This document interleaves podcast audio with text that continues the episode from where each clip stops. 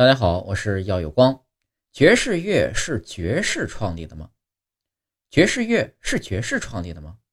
其实啊，恰恰相反，爵士乐呢是由所谓的下等人创立的。爵士乐的名称是来源于音译，它在英文中是 jazz，而不是来源于贵族的称号爵士。爵士乐来源于黑人奴隶，他们在美国演奏各自家乡的音乐，互相交流，并伴随音乐舞蹈。一种舞曲风格的音乐就应运而生。这种属于穷苦黑人的音乐出现在二十世纪的新奥尔良市，最初只在黑人聚居的小酒馆演奏。但是这种音乐的魅力使之流行开来，那些所谓的高贵白人也开始吸收其中的灵感，在自己的创作中。